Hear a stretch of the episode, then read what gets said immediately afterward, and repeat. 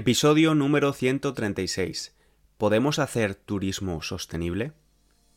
Hola estudiante, ¿cómo va? El otro día recibí una nota de voz de Simón, un chico francés que está recorriendo España en bici y parte de sus trayectos los hace mientras escucha este podcast. Así que un saludo, Simón. El caso es que me dijo que estaba sorprendido de que en el episodio 131, donde hablaba de diferentes momentos de felicidad, mencionara que me gustará viajar en avión. Esto es lo que dije exactamente. Cuarto momento de felicidad. Estar en el avión sin wifi, incomunicados. Las aerolíneas de bajo coste con las que suelo viajar todavía no ofrecen internet a bordo, y espero sinceramente que nunca lo hagan usar esas dos horas de vuelo para leer o dormir. Antes de contarte mi respuesta a este oyente, déjame recordarte que puedes usar la transcripción gratuita del podcast y las flashcards de vocabulario en www.spanishlanguagecoach.com. Y si es la primera vez que lo escuchas, no te olvides de seguirlo para no perderte ningún episodio. Vale, continúo con mi historia. Simón me decía que le sorprendía que yo animara a la gente a usar el avión sabiendo el impacto negativo que tiene para el medio ambiente. Me lo dijo muy educadamente, ¿eh? Sin malos rollos, de buen rollo.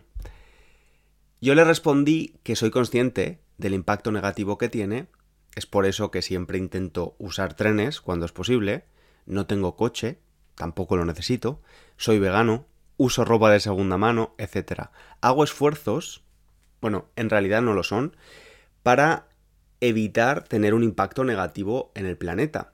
Así que cuando vuelo, cuando cojo un avión, no voy a sentirme mal por ello. Simplemente me gusta estar en un avión, la verdad, pero no estoy animando a la gente a usar el avión frente a otros medios de transporte. Mi filosofía en este tema es el de la moderación. Yo sí creo a la comunidad científica que nos dice desde hace tiempo que tanto las naciones como las personas a nivel individual tenemos que tomar medidas para revertir o moderar el cambio climático. Sé que es un tema controvertido, que existen posiciones extremas que niegan el cambio climático, luego posiciones menos extremas que aceptan que existe, pero no creen en la emergencia climática, y luego personas algo más preocupadas e involucradas por el asunto. Para mí, personalmente, sí que es un asunto importante, pero como digo, tampoco me parece razonable caer en la ecoansiedad y pensar de forma obsesiva el impacto en el medio ambiente de cada una de mis acciones. Ayer empezó el verano aquí y si me escuchas desde algún punto del hemisferio norte es muy probable que tú tengas previsto tomar algunos días de descanso durante el verano, irte de vacaciones. Es cada vez mayor el número de personas que piensan en cómo pueden viajar, hacer turismo sostenible, y es precisamente de eso de lo que vamos a hablar. ¿Qué haces tú cuando tienes vacaciones? Es posible que aproveches algunos días para disfrutar de la ciudad en la que vives, lo que con bastante acierto llaman en inglés staycation. Y no creo que este término tenga una traducción directa, la verdad. Yo diría quedarnos aquí en la ciudad. Inevitablemente, esos días en los que no trabajas suponen un cambio de rutina y puedes aprovechar para hacer actividades que durante los días laborales no puedes porque te falta tiempo. Pero en el fondo, estudiante, es probable que aproveches tus vacaciones para un cambio de aires para viajar. De hecho, viajar es una de esas cosas que casi todo el mundo responde cuando les preguntas por sus aficiones. ¿Cuáles son tus aficiones? Me gusta bailar, me gusta viajar, me gusta leer, me gusta viajar, me gusta cocinar, me gusta viajar, me gusta el cine, me gusta viajar. En fin, que casi da igual quiénes seamos, de dónde seamos o qué nos interese. Muchas personas tenemos en común que nos gusta viajar. Es más, muchas personas mencionaban viajar entre las cosas que más echaban de menos durante la pandemia. Amigos y familia aparte, claro. Viajar tiene muchas cosas positivas, muchísimas, y no lo digo yo. Piensa en la historia de la humanidad. Viajar siempre ha sido algo fascinante. Ya en el siglo VIII a.C. nos encontramos la Odisea, un poema escrito por Homero, que trata las aventuras de Ulises, después de luchar en la guerra de Troya hasta regresar a su patria, Ítaca. Es más, la fascinación del hombre por viajar ha hecho de la literatura de viajes un género literario en sí mismo. Por cierto, es un género de no ficción, aunque los autores se tomen sus licencias. Imagínate Europa en torno al 1300. En esta época el acceso a la cultura, los medios de comunicación y transporte eran muy básicos, y el intercambio de conocimiento en general más bien escaso. Bueno, pues entonces Marco Polo escribió, o dictó más bien, el libro de las maravillas del mundo. Un libro de viajes era una puerta abierta a otras costumbres y otras culturas, especialmente cuando solo unos pocos privilegiados tenían la oportunidad de viajar y conocer mundo. Los autores de la literatura de viajes han continuado viajando y relatando sus experiencias hasta ahora. Han descrito a los personajes que se han encontrado por el camino, los lugares que han frecuentado y los choques culturales que han vivido. En sus libros han escrito sobre la ceremonia del té en Londres, la fascinante Alhambra en la ciudad de Granada, en España, pasando por Marruecos, Siria, Turquía. No hay duda de que la literatura de viajes ha ido cambiando con el tiempo, igual que ha cambiado la manera de viajar. De viajar en barco o caballo, como Marco Polo, la manera de viajar fue evolucionando y se considera que el turismo moderno nació en un viaje en tren en Inglaterra de la mano de Thomas Cook hace un par de siglos. Thomas Cook fue el pionero, porque viajar se fue haciendo más común y accesible, y es probable que te sea familiar, que te suene eso de la democratización del turismo a la que sin duda las compañías aéreas de bajo coste han contribuido. Ahora muchas más personas tenemos la oportunidad de viajar, pero ¿esto es realmente positivo? Pues tiene sus luces y sus sombras. Porque, seamos sinceros, viajar es fascinante, pero tiene sus inconvenientes.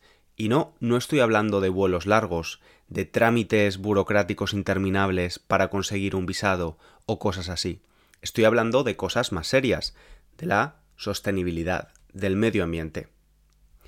En los últimos años nos hemos vuelto viajeros más conscientes. Piensa en ti, como viajero o viajera. Cuando viajas, ¿cambias más de toallas en el hotel que en casa? ¿Te llenas el plato en el buffet del hotel y no te lo puedes terminar y la comida acaba en la basura generando grandes desperdicios de comida? ¿Tomas un avión para trayectos cortos cuando tienes alternativas como el tren? Es muy probable que con los años te hayas vuelto un viajero más consciente y es más, durante la pandemia tuvimos tiempo para pensar. Nadie hubiera imaginado que fuera posible hacer ese parón, esa gran parada, en los transportes, en la movilidad internacional y que en pleno siglo XXI nos encontrásemos con unas restricciones tan duras para viajar. Pero ahora el turismo internacional está volviendo a niveles prepandémicos y todo apunta a que en breve, muy pronto, lo va a superar. ¿Tú tenías ganas de volver a viajar después de que tu acceso al mundo se redujera durante meses? Es muy probable que sí. ¿Y sabes qué? Estás en todo tu derecho.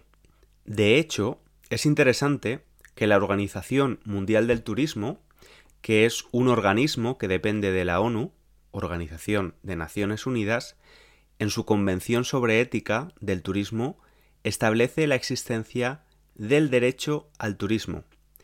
Dice, entre otras cosas, que la posibilidad de acceso directo y personal al descubrimiento y el disfrute de los recursos del planeta constituirá un derecho abierto por igual a todos los habitantes del mundo.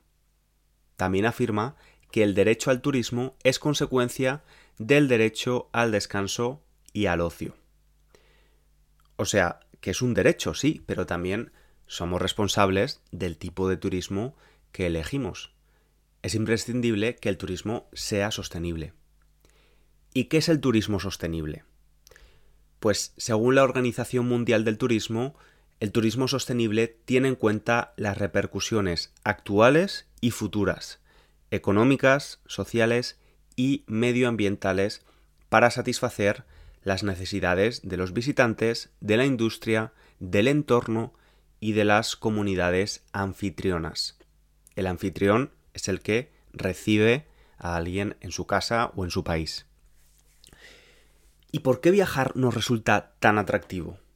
Pues nos gusta viajar porque nos enriquece, nos permite conocer distintos lugares y culturas, pero no solo nos enriquece el alma. Por ejemplo, en España el sector turístico supone un 13% del Producto Interior Bruto o PIB, el GDP en inglés. O sea, es un sector económico importante, 13%. Para que te hagas una idea, uno de cada 11 puestos de trabajo a nivel mundial está relacionado con el sector turístico. O sea, una barbaridad. Es de sobra conocido que muchos de esos puestos de trabajo son precarios. Sin ir más lejos, una de las metas u objetivos de la Agenda 2030 consiste en elaborar y poner en práctica políticas encaminadas a promover un turismo sostenible que cree puestos de trabajo y promueva la cultura y los productos locales. Y es que los datos son preocupantes. En algunos casos, solo un 5% del dinero de los turistas se queda en las economías locales. ¿Y dónde va el 95% restante? Pues se queda en los países emisores, en los turoperadores de países ricos que organizan el viaje. Tú, turista o tú, viajero, puedes cambiar a título individual tu modo de consumo cuando viajas para que sea más sostenible y equitativo. Pues desde luego que podemos hacer algo, está en nuestra mano. Podemos consumir local para que las actividades turísticas sean viables a largo plazo en los destinos y que de esa gran tarta, que es la economía turística, una buena parte se quede en las comunidades locales por ejemplo, puedes alojarte en hoteles de gestión local para que el dinero se quede en destino, en lugar de alojarte en grandes cadenas. Y en algunos casos esto puede ser complicado. Por ejemplo, si visitas República Dominicana, lo más probable es que te alojes en un hotel de propiedad española, ya que el 75% de ellos lo son. Pero los problemas del turismo van más allá de la sostenibilidad económica y de revisar el modelo existente para que sea menos estacional. Piensa en el entorno. El cambio climático nos afecta a todos. Si el calor te impidiera viajar a tu lugar de vacaciones porque las temperaturas ya no te permitieran disfrutar del destino, si no pudieras esquiar porque no hubiera nieve en las estaciones de esquí, o si subiera el nivel del mar y tu playa favorita desapareciera, sería un drama. Un drama para el planeta, pero también un drama a nivel personal para casi ese 10% de trabajadores que dependen del turismo y que se quedan sin medio de vida. La actividad económica relacionada con el sector haría aguas. Hacer aguas quiere decir mostrar síntomas de fracaso o de debilidad. Por cierto, hablando de esto, justo ayer la NASA compartió el dato de que desde 1993 el nivel del mar se ha incrementado al menos 10 centímetros. O sea, el turismo debe cuidar los recursos medioambientales para ser más sostenible. Tiene que cuidar su gallina de los huevos de oro. Y esto lo puede lograr optimizando el uso de los recursos naturales y medioambientales y preservando la diversidad biológica. Es fundamental hacerlo a nivel global, pero es especialmente urgente en aquellos países que son grandes receptores turísticos. Francia es el primer receptor de turistas a nivel mundial, seguido por España. ¿Y cómo se puede hacer esto? Para empezar, es necesaria la concienciación por parte de los consumidores y proveedores de servicios. Pero de la concienciación debemos pasar a la acción. En el parón pandémico, el sector turístico ha tenido tiempo para analizar el camino que quiere tomar. Parece que muchos viajeros están dispuestos a pagar un poco más si el producto que consumen es más responsable. El impulso, la promoción de algunas políticas y la concienciación creciente sobre un mejor uso de los recursos está impulsando al sector turístico español a virar, a moverse hacia un producto de mayor calidad con un uso más eficiente del agua, residuos y energía. Algunos hoteles usan, se abastecen con el 100% de energía renovable. Otros reducen el consumo de plástico o el consumo de agua año tras año. Y hablando de agua, te doy un dato curioso. Hay una diferencia impactante entre el consumo de agua de la población local española y un turista. Un turista consume aproximadamente el cuádruple, cuatro veces más. Y además del agua, otro de los mayores desafíos para la sostenibilidad del turismo está relacionada con el transporte. Este sector es el mayor responsable de la emisión de los gases de efecto invernadero en España. ¿Y cómo podemos ser más eficientes? Pues bueno, encontrar una solución 100% satisfactoria es complicado. Para empezar, si queremos viajar a otro continente, es difícil prescindir del avión. Y sí, las emisiones de aviones son muy contaminantes. Por eso se está trabajando para desarrollar ecocombustibles neutros en carbono. La idea es que desde ahora al 2050 la mayor parte del carburante provenga de estas fuentes. Pero actuar es urgente. Entonces, ¿cómo podemos aliviar esto desde nuestro lado, a nivel individual, desde ya? Pues no estamos hablando de no viajar, pero lo cierto es que la elección de destino y de medio de transporte puede hacer que nuestra huella de carbono, el impacto en el ambiente de nuestra actividad, cambie muchísimo. Tal vez podríamos hacer menos viajes, pero más largos. Es posible que no sea una buena idea subirse a un avión el fin de semana para hacer una pequeña escapada por ocio una vez al mes desde el punto de vista de la sostenibilidad. Serían 24 trayectos anuales. Además, las estancias más largas en destino pueden repercutir de una manera más beneficiosa en la economía local que dormir solo una noche o un par de noches. Y bueno, y desde el punto de vista del alma, ¿no? No es lo mismo pasar 10 días recorriendo un destino nuevo que 48 horas. Por cierto, en algunos casos resulta inevitable coger un avión en función del trayecto y de nuestra disponibilidad, pero en otros casos las infraestructuras de algunos países permiten perfectamente viajar en medios más sostenibles dentro del destino. De hecho, Francia lanzó una ley súper interesante que prohibió realizar vuelos cortos internos cuando hay una alternativa en tren de menos de dos horas y media. Por cierto, desde mi punto de vista, la red ferroviaria española es muy buena también. Tal vez quedan por mejorar algunas líneas, como Valencia-Barcelona, pero si viajas a España te recomiendo que antes de comprar vuelos internos dentro de la península consultes las alternativas en tren. Por ponerte un ejemplo, puedes ir del centro de Valencia al centro de Madrid en una hora. Y en avión se tarda menos, pero tendrías que ir al aeropuerto en las afueras de la ciudad, llegar con antelación al aeropuerto y todo esto. Y al final inviertes muchas más horas. Bueno, una vez en destino puedes moverte en bicicleta, coche eléctrico y si haces turismo urbano es muy probable que haya iniciativas de transporte público no contaminante. Otro factor que debemos tener en cuenta es la masificación del turismo. en algunas regiones se está empezando a limitar. Destaca una iniciativa gubernamental en las Islas Baleares para eliminar y no reponer las plazas hoteleras de establecimientos que se han quedado obsoletos. O sea, quieren promocionar la calidad de turistas frente a la cantidad.